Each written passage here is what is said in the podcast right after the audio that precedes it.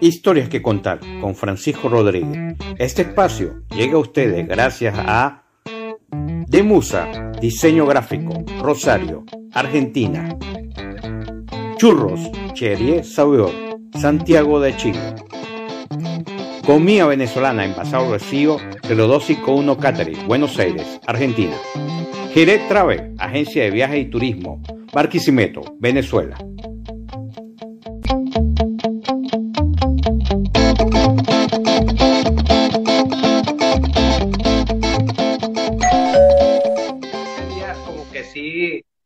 Sintió el Carlos, no periodista, sino el Carlos, Carlos Iván, el de que su mamá lo, ayudó a apoyarse, a apoyar a los demás, tal vez sintió impotencia. ¿Cómo haces algunas veces para separar eso como periodista y como Carlos? Dice un dicho que para ser periodista hay que ser buena persona y primero hay que ser buena persona. Y soy humano antes que ser periodista, aunque sea mi pasión.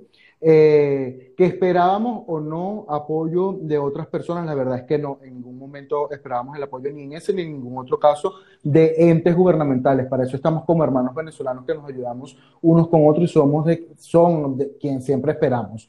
Eh, ese caso fue muy particular porque eh, se hacen llamar representantes de, los venezolanos acá en Argentina y la verdad es que no representan, eh, en mi posición, no representan a nadie, sobre todo por el tema de que publicaban cosas como que em, después de 72 horas nos acabamos de enterar de lo ocurrido, cuando esto fue portada en los medios de comunicación impreso, todos los medios de televisión lo habían reportado, nacionales, y para mí no cabía como era que 72 horas después eh, dijeran que no se habían enterado. Yo hice un comentario en ese post que además lo que más me molestó también fue que se hacen llamar defensores de derechos humanos, defensores de la libertad de expresión, que es mucho de lo que le critican a Nicolás Maduro, y básicamente lo practican. Entonces critican lo que practican, borrando mi comentario y después borrando mi post sin dar ningún tipo de, de declaración. Lo peor es que después llegan sus personas cercanas y, me dicen que no tengo por qué reclamarle, que, sabemos que el gobierno interino no existe ni que no hay una representación. Entonces le decía que cómo era posible que se manifestaran o se presentaran públicamente como representantes diplomáticos de una Asamblea Nacional que no existe, o de un gobierno interino que no existe, pero es para lo que les provoca, porque para reunirse con otros diplomáticos están siempre presentes. Eh, además que el hecho de que una mujer esté embarazada tampoco impide que haga un trabajo público. No será la primera ni será la última. Y si lo que quiere es dedicarse a un hogar, está muy bien, dedíquese a su hogar, o sea, a su vida personal. Pero eh, no, no puedes manifestarte de esa manera, por lo menos es mi percepción. Separarme, eso es imposible de lo que yo pienso. Eh, los periodistas también opinamos y existe el periodismo de opinión. que esto me haya traído consecuencias graves eh, después, es harina de otro costal, pero el pueblo y la comunidad venezolana demostraron el respaldo que tienen hacia mi persona, cosa que yo agradezco muchísimo eh, también. Sí, sí, sí. Eh, bueno, hay mucha.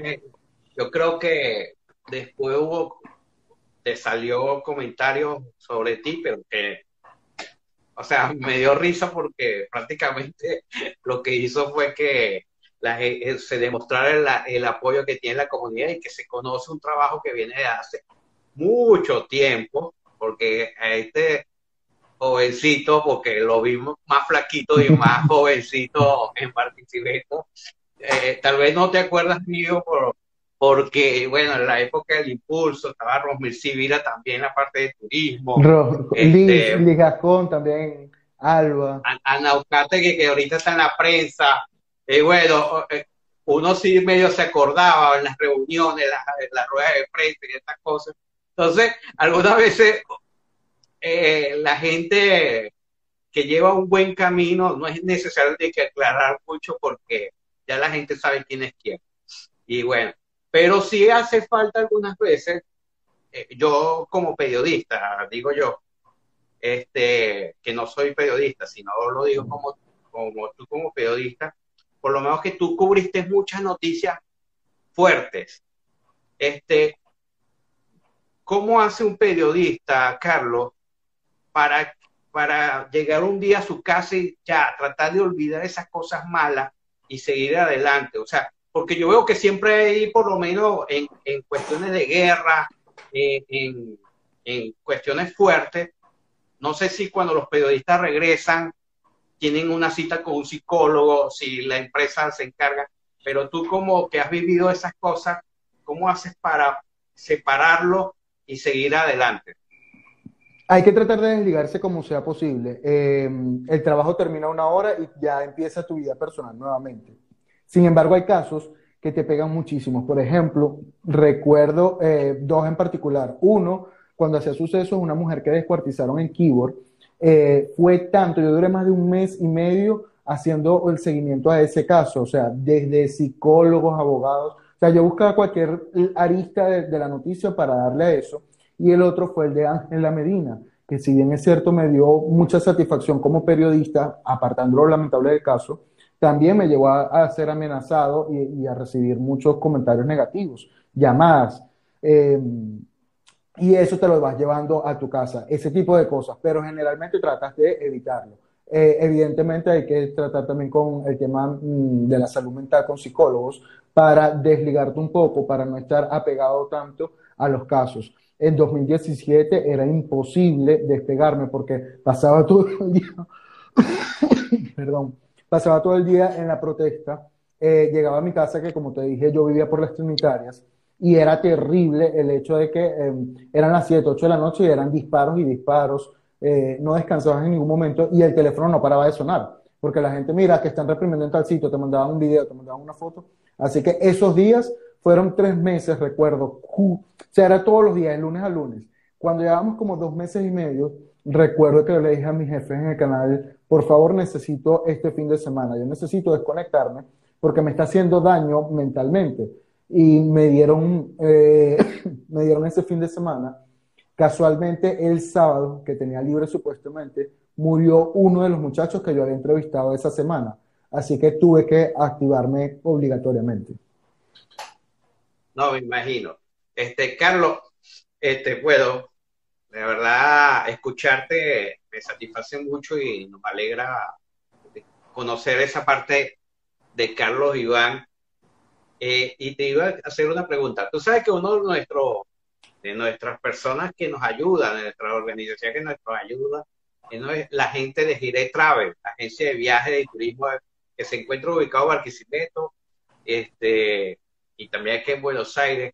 Y es para aquellas personas que vienen algunas promociones, si quieren viajar seguro, pueden comunicarse con Gire Travel, ya están los servicios de seguro, boletería nacional, internacional, crucero, y viene una expedición para Nepal, los que estén interesados también pueden comunicarse con Gire Travel. Una cosa, ellos te mandan a hacer una pregunta, Carlos.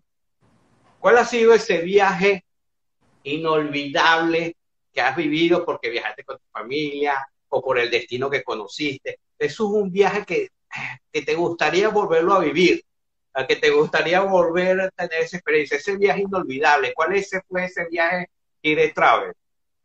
Eh, ese viaje fue que me vine a la Argentina eh, por tierra, además, porque así lo decidí, para ir conociendo las historias de los venezolanos. Yo fui grabando todo el proceso de mi viaje, eh, grabé historias que en su momento las publiqué de los venezolanos en, en Boavista, por ejemplo, que se iban unos a Uruguay, otros venían Argentina, Paraguay, Bolivia, distintos destinos y eh, convergían, todos, convergían todos allí en, en Boavista. Después yo me fui recorriendo todo el país, todo Brasil, y igual conociendo las historias, conociendo las ciudades, eh, conocí las cataratas allí de Iguazú, tanto desde Foch como desde Corrientes, y hasta que llegué acá a Buenos Aires. Entonces eh, fue una experiencia muy bonita el, el poder haber vivido todo esto por tierra y conocer tantas historias.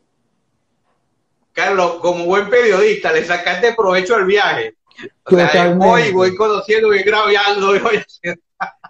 Tal cual, tal cual. Y eso es lo que hago últimamente también, o ahora se convirtió en parte de mi, de mi experiencia laboral, y es que eh, voy viajando por toda la Argentina, ahora voy, me voy fuera eh, al exterior, comienzo a recorrer el exterior, conociendo, buscando historias de venezolanos, emprendedores venezolanos eh, que dejan el nombre de nuestro país en alto. Así que próximamente viene un viaje por allí para Chile, volvemos y seguimos recorriendo la Argentina, buscando más historias y conociendo mucho más de lo bonito que es esta migración.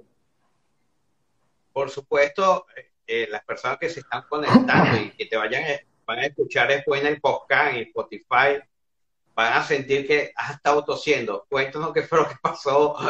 Viviste, viajaste a... a, a ¿Dónde fue que viajaste? Mira, y gente de Barquisimeto que se está conectando, Indira Costa, que, era la presidenta de la Asociación de Médicos Venezolanos acá en Argentina y trabajó en el hospital eh, del Seguro Pastor Oropesa, la diputada o ex diputada Sagrario Pérez, también de, allá de Lara. Eh, Ay, Sagrario, un abrazo. Eh, te comentaba, sí, me fui a Calafate, no descansé, yo en esos viajes no descanso, la verdad, la gente cree que es muy sabroso viajar, sí es sabroso, pero estoy trabajando. Resulta que no descansé, el cuerpo me pedía el descanso, me pidió el descanso en algún momento. Estuve en unos eventos con, con, gran cantidad de personas, al parecer hubo, un, no sé si todavía fue una gripe o fue un coronavirus, porque la verdad fue irresponsabilidad de mi parte que no me hizo pe. Y total que se me fue la gripe, pero me quedó una tos muy fuerte.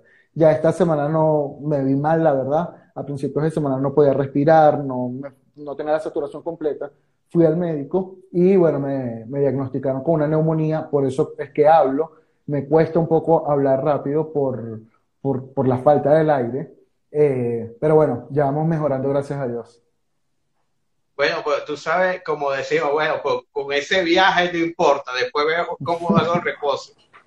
Bueno, ahí está Indira Costa que, que me da el reposo después. Sí. Mira, Carlos, para conocer un poco a ti, de tus gustos y eso, aparte del periodismo, de que se quedan investigando, ¿qué te gusta hacer? Dime, ¿qué te gusta leer? ¿Qué tipo de lectura te gusta leer? Mira, me gustan mucho las historias reales. Soy muy poco de, cuentos fantasiosos o, esto de autoayuda. Yo no soy de eso. Respeto a quien lo haga. No creo en coach. Eh, creo en, los profesionales de la salud, de la psicología. Eh, y siempre lo aclaro porque hay gente que le gusta y, bien se respeta. Últimamente, la verdad, tampoco es que tengo mucho tiempo de decir que voy a leer libros, no, no, no lo hago. Lo que más me gusta leer, evidentemente, son las noticias y en eso paso todo el día leyendo noticias. Eso sí me encanta.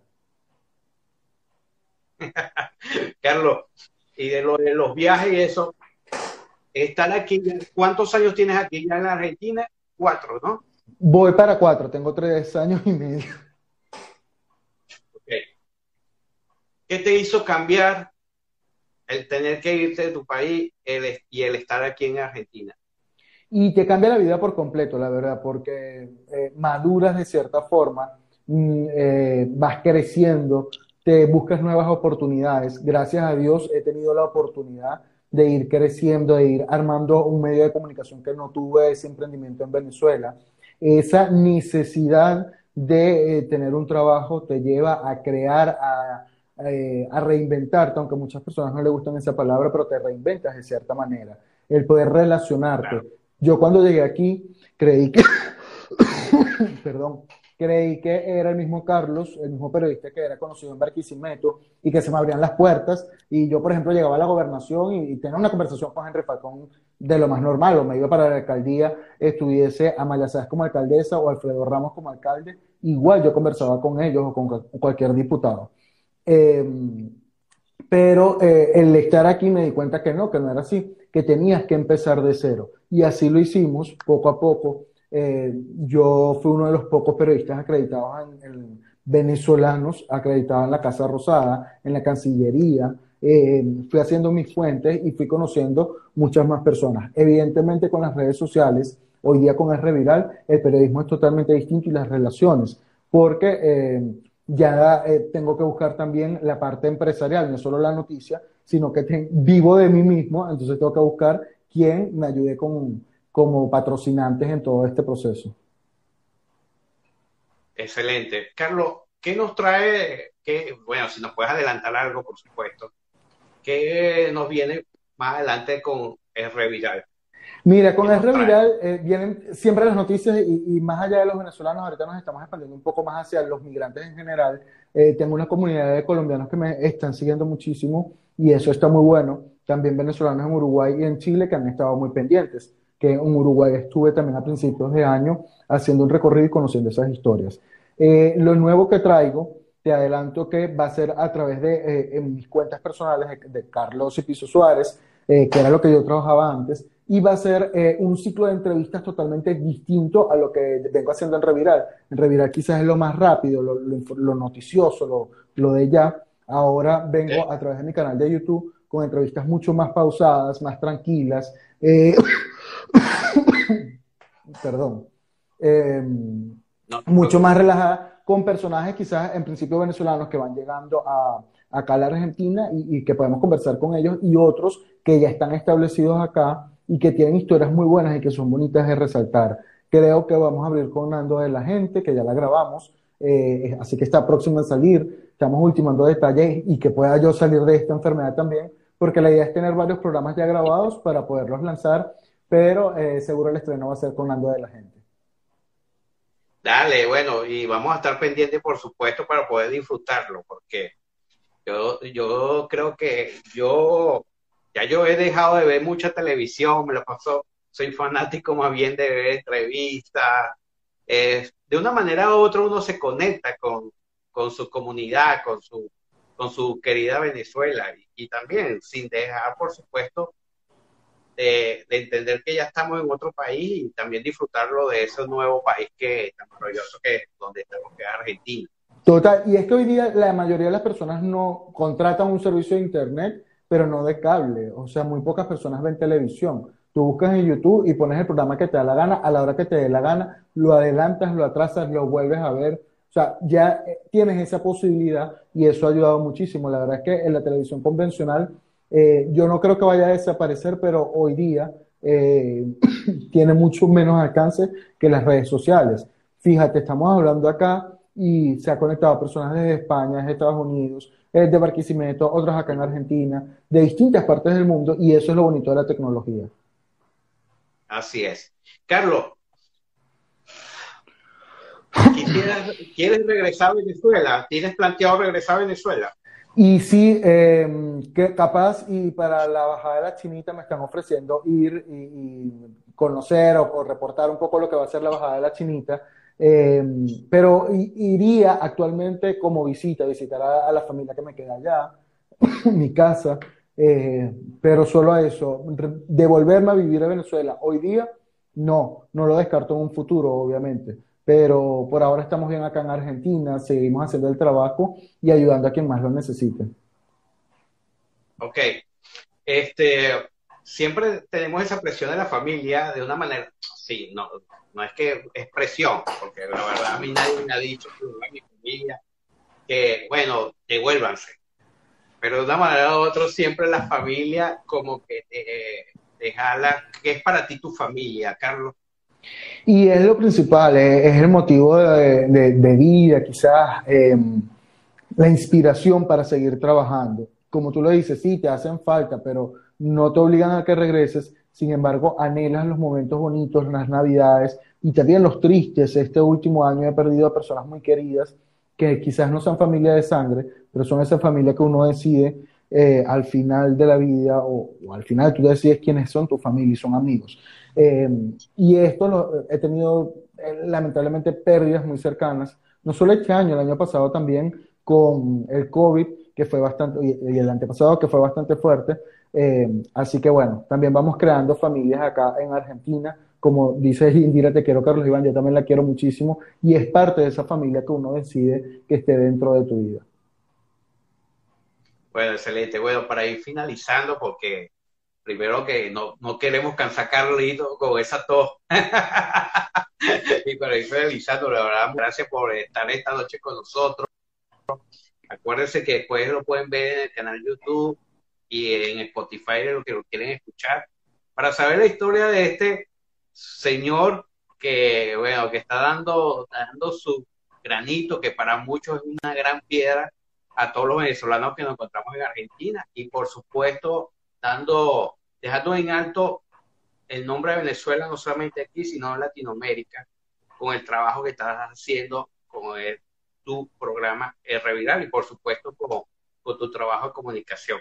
Eh, muchísimas gracias este, a todas las empresas que nos apoyan, Ginetrave, eh, eh, a la organización Salvo Free, que también nos apoya, a la Organización Mundial de Periodismo Turístico, que veo que ha estado conectándose y apoyándonos. A Cherisa Bior, si quieres comer churros en Santiago de Chile. 0251 Catering, comida venezolana en Bazar Vacío aquí en Buenos Aires. Y, y Sublime, diseño gráfico desde Rosario, Argentina. Muchas gracias por, por el apoyo y por estar con esta noche con nosotros. Carlos, si no has probado comida de 0251 Catering, te lo voy a hacer llegar. no, es que ya te, estaba, te iba a decir, te iba a decir que me lo pasaras porque me, va, me cae como anillo al dedo. Como te dije, no me gusta cocinar, así que la mitad, conmigo. la mitad del, del, sueldo siempre me la gasto en, en comer en la calle y me encanta estar probando. Y antes de despedirnos, quiero aprovechar de saludar también a Inersky, Carito, que, que está allí, nos manda saludos. Un fuerte abrazo, compañera del, del diario El Tricolor, del periódico El Tricolor, y, y que mucha gente creerá que somos rivales, eh, pero no, somos amigos eh, y compartimos muchísimo, porque la competencia al final está entre, en uno mismo, no, no está en, en, los demás, sino en ayudar, y como eso, como a mí me gusta mucho ayudar, o sea, y esto no es, insisto, desde ahorita, mm, desde hace muchos años yo trabajaba en el impulso y me la pasaba con mis amigos del informador o de la prensa, y al final son mis amigos hoy día todavía. Eh, y defendía la, la Yo me acuerdo que se pasaban, como, se comunicaban entre ustedes, llegaban todos algunas veces.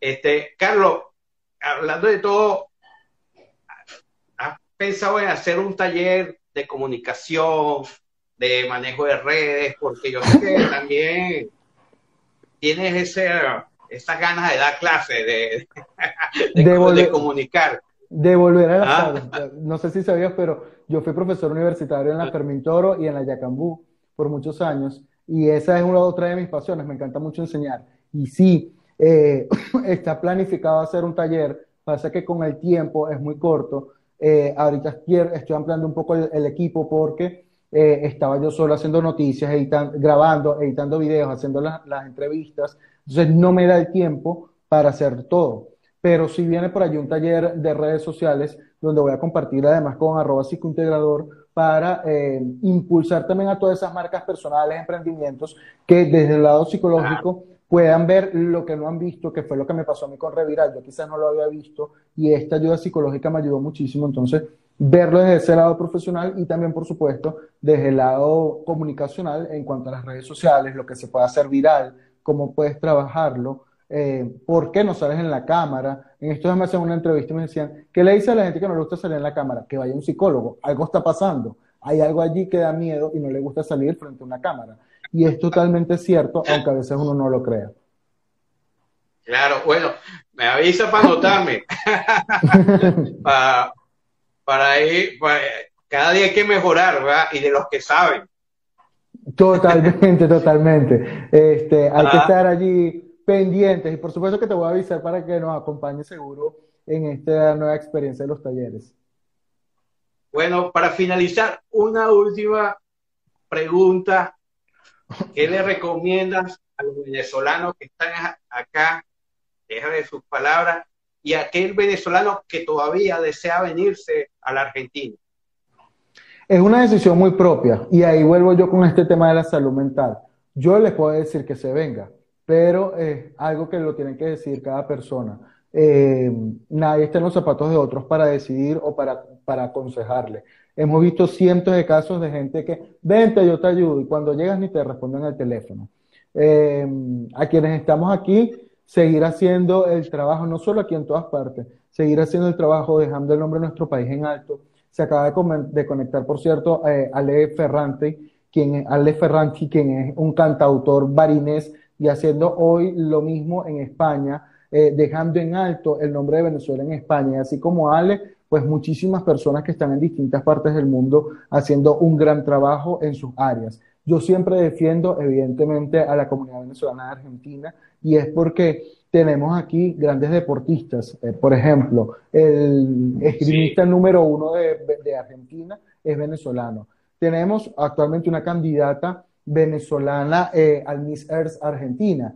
Tenemos eh, músicos increíbles venezolanos.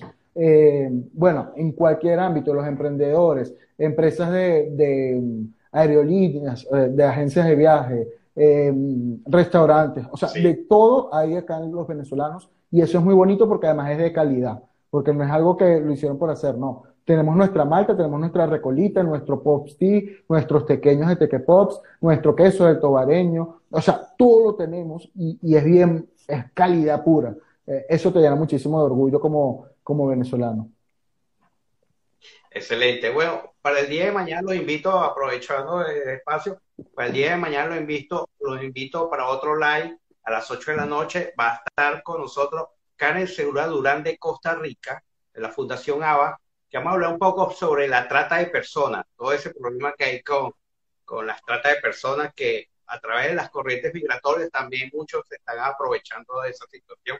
Que por cierto, sacaste un trabajo sobre eso, ¿no? Sí, efectivamente. Eh, bueno, porque se ha visto mucho también acá en Argentina, eh, sobre todo con el tema de los mismos argentinos. Eh, y, y, hay venezolanos que se han aprovechado de eso. En Mar del Plata, por ejemplo, hubo un caso similar con una joven venezolana. Sí, bueno, Carlos, muchísimas gracias. Te envío un fuerte abrazo. Gracias por, por haber aceptado nuestra invitación y es un placer y un honor que hayas estado esta noche con nosotros. No, agradecido contigo, Frank, y, y pedir disculpas nuevamente por, por esta neumonía que estoy pasando, eh, pero no quería dejar pasar más tiempo sin poder compartir esta entrevista, esta conversación No, no, eh, no. con todos tus seguidores eh, y, y estar allí presente, dar a conocer quizás el punto de vista de un periodista loco que se vino de la Venezuela para esta Argentina, repitiendo la historia, que hoy el dólar nos subió bastante y recordamos aquella Venezuela, pero, pero que seguimos en la lucha. Así es. Bueno, un abrazo y bueno, con ustedes hoy Carlos Iván Suárez. Bueno, gracias. Saludos, un abrazo. Ah, Feliz noche.